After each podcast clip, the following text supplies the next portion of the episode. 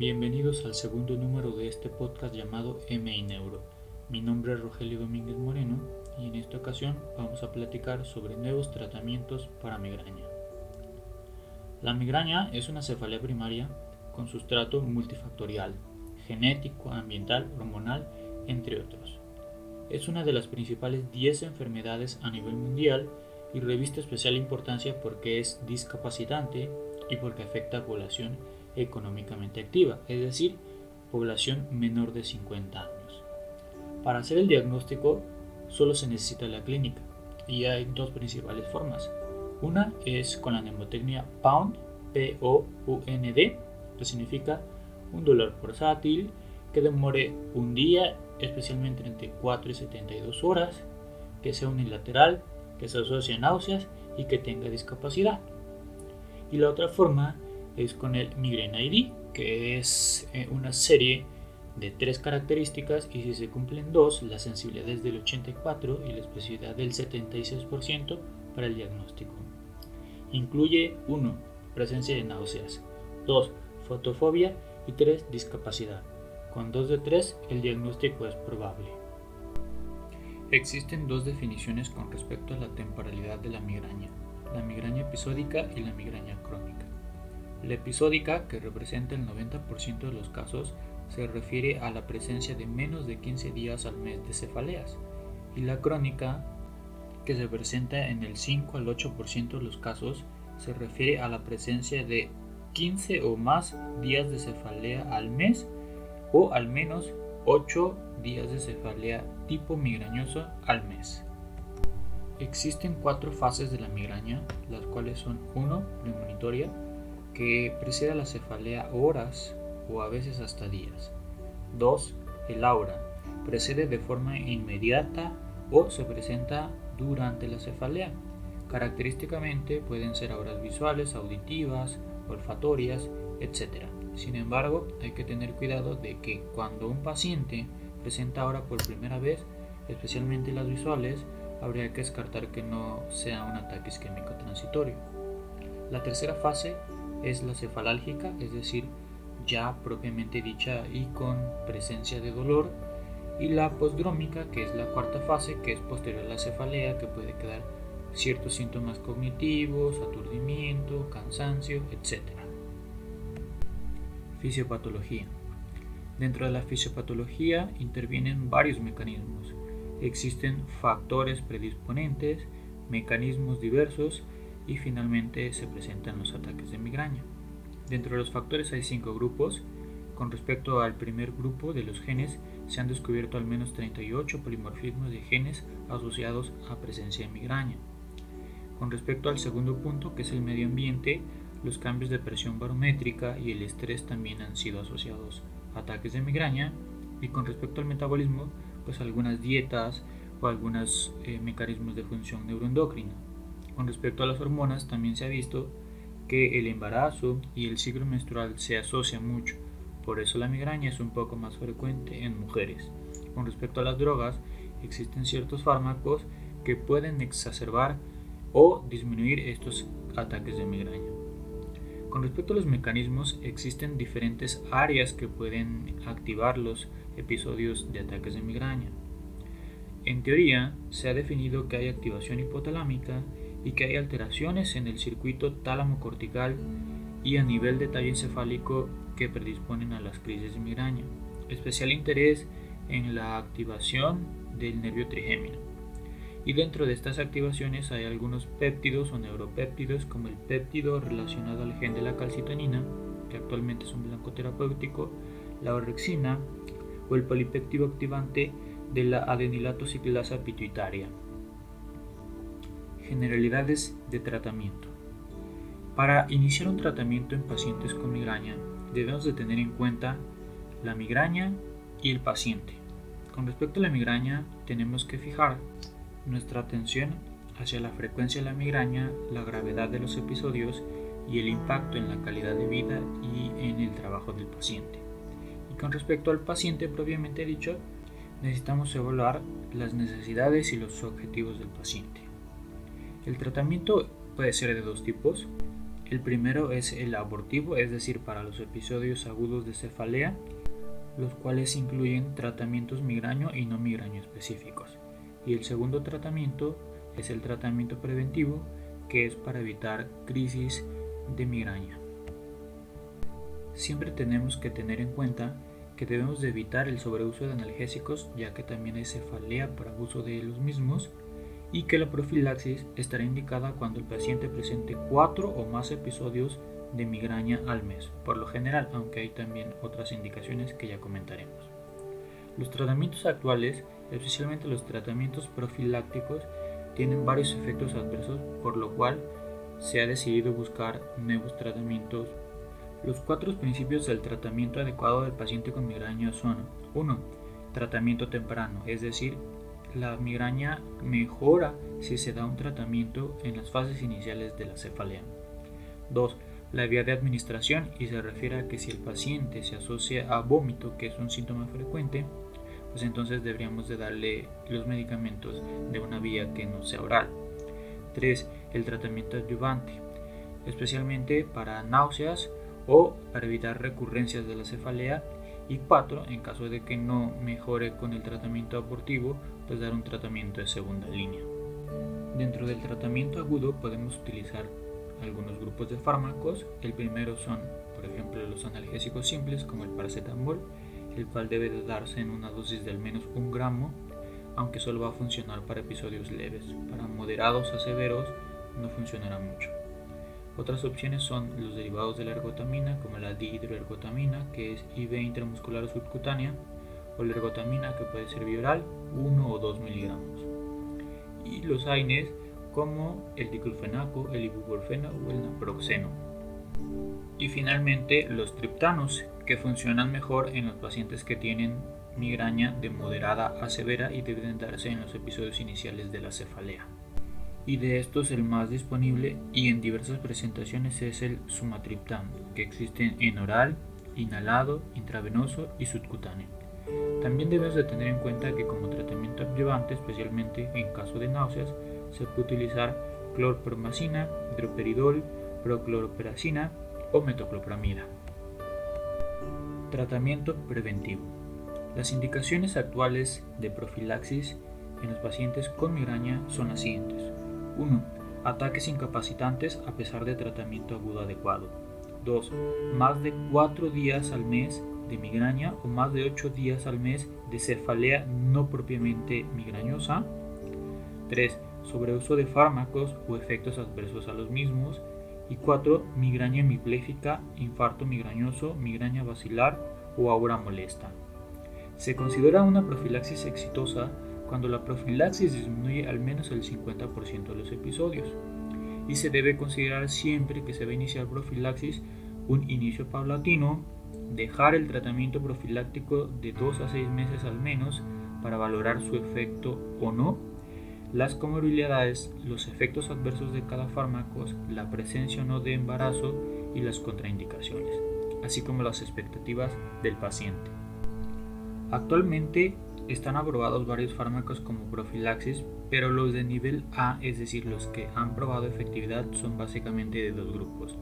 Antiepilépticos como el valproato de sodio y el topiramato, y beta bloqueadores en los cuales se incluyen el metoprolol, propanolol y timolol y los del grupo B o nivel B de evidencia que son probablemente efectivos incluyen antidepresivos como la amitriptilina, venlafaxina y beta bloqueadores como el atenolol y el nadolol y finalmente comentar que los que probablemente o no son efectivos son la lamotrigina, la clomipramina, el acebutulol, clonazepam, navebutona, oscarbazepina y telmisartán puntos importantes a considerar de tratamiento. Debemos de recordar que los AINES y otros tratamientos no específicos no deben de darse por más de 15 días si son simples o no más de 10 días si son en uso combinado, porque existe el riesgo de cefalea crónica o de cefalea por sobreuso de fármacos. Cuando se usa ergotamina, debemos de tener en cuenta que puede haber cefalea de rebote y también existe riesgo alto de abuso de fármacos. Y finalmente, cuando usemos triptanos, debemos de tener en cuenta que son vasoconstrictores y que nunca deben de asociarse a la ergotamina porque aumenta el riesgo de algún evento de vasoconstricción asociado a algún evento cardiovascular.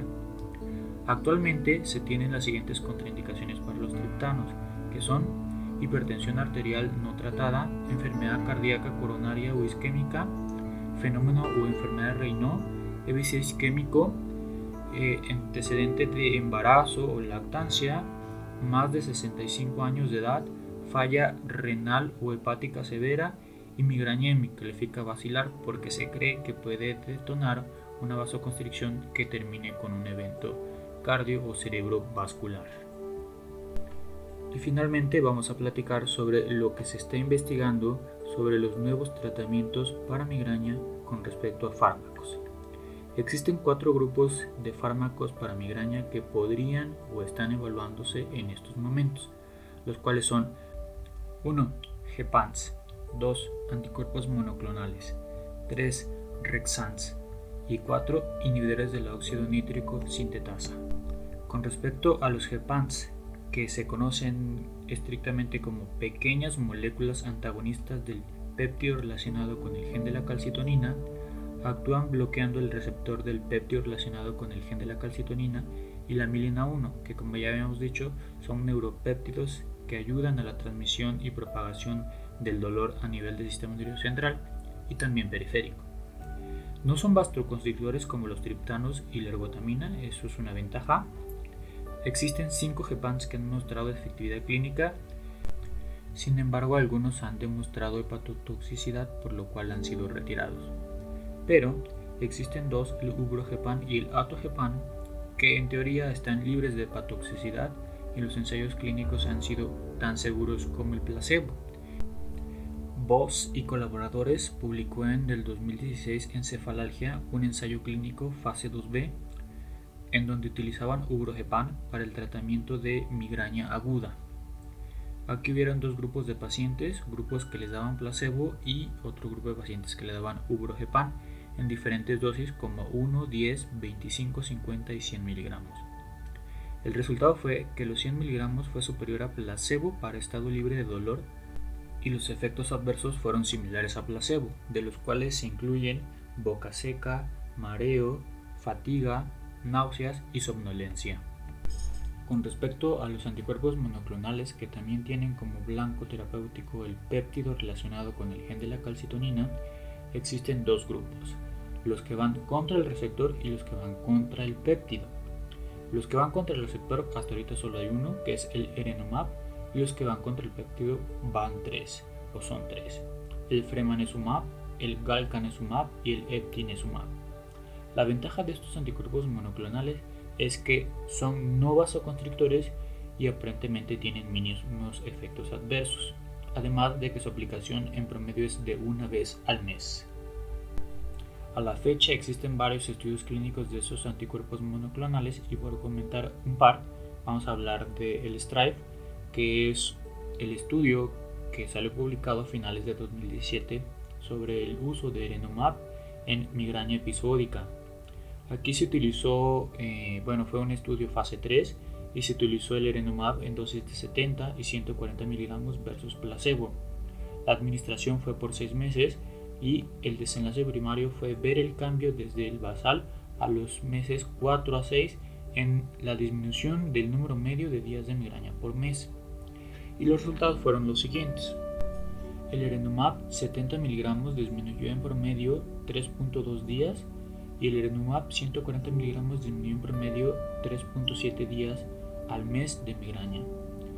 Con respecto a quienes bajaban al menos el 50% de los episodios del mes, el Erenumab 70 mg disminuyó el 43% y el Erenumab 140 mg en la mitad de los pacientes disminuyó la mitad de los episodios. Y también se reportó menos uso de tratamientos abortivos de migraña, es decir, de tratamientos agudos. Y con respecto a los efectos adversos, no hubo efectos adversos graves y los más frecuentes fueron leves, como son nasofaringitis, infecciones del tracto eh, respiratorio superior, artralgia, sinusitis, E interesantemente no hubo efectos sobre hipertensión, es decir, que muy probablemente no haya un efecto vasoconstrictor como con los triptanos, los derivados de la ergotamina. Otro de los estudios a comentar es el que se realizó con fremanezumab por Silverstein y colaboradores, publicado igual a finales de 2017, en donde se utilizó este medicamento de forma trimestral y mensual versus placebo. Y los objetivos principalmente fueron pues el cambio en los días migraña por mes durante tres meses. Y también se observó disminución de los días mes migraña, así como una buena proporción de pacientes disminuyó al menos el 50% de los días de migraña al mes. Los efectos adversos principalmente fueron del sitio de punción como dolor, induración o eritema. Con respecto al tercer grupo de fármacos están los Rexans, los cuales bloquean la orexina A y B que se han visto que son péptidos con participación nociceptiva. Existen dos receptores, los OX1R o A y los OX2R o B, y se cree que los A son antinociceptivos y los B son pronociceptivos. Se realizó un estudio exploratorio de filorexan para profilaxis de migraña e incluyó 120 pacientes, sin embargo hubo un efecto benéfico. Se cree que pudo haber sido porque el filorexan tiene un antagonismo dual para los dos receptores, el tipo A y tipo B, y que probablemente hubo un efecto pronociceptivo y antinociceptivo que pudo diferir o difuminar un poco el resultado.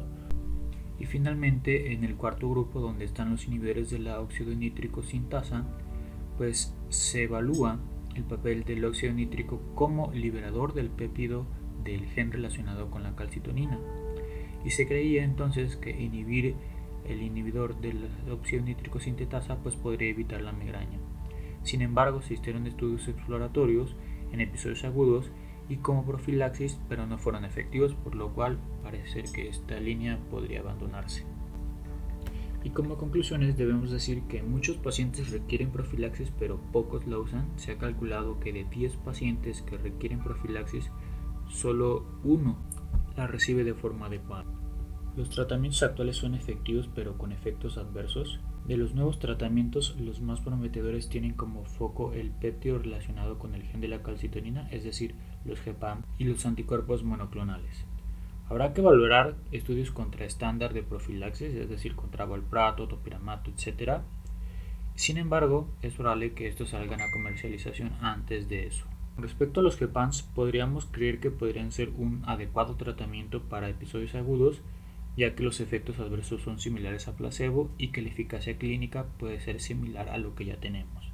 Y con respecto a los anticuerpos monoclonales, pues la mayor reducción en días de migraña mes ocurre entre el mes 1 de aplicación, entre el mes 1 y el segundo mes de aplicación, y que la reducción mayor al 50% de días migraña mes, es decir, un éxito en la profilaxis, ocurre en promedio entre 40 al 50% de los pacientes, que no está nada mal sin embargo no es mejor a lo que ya se tiene que ronda entre 50 y 60% de eficacia.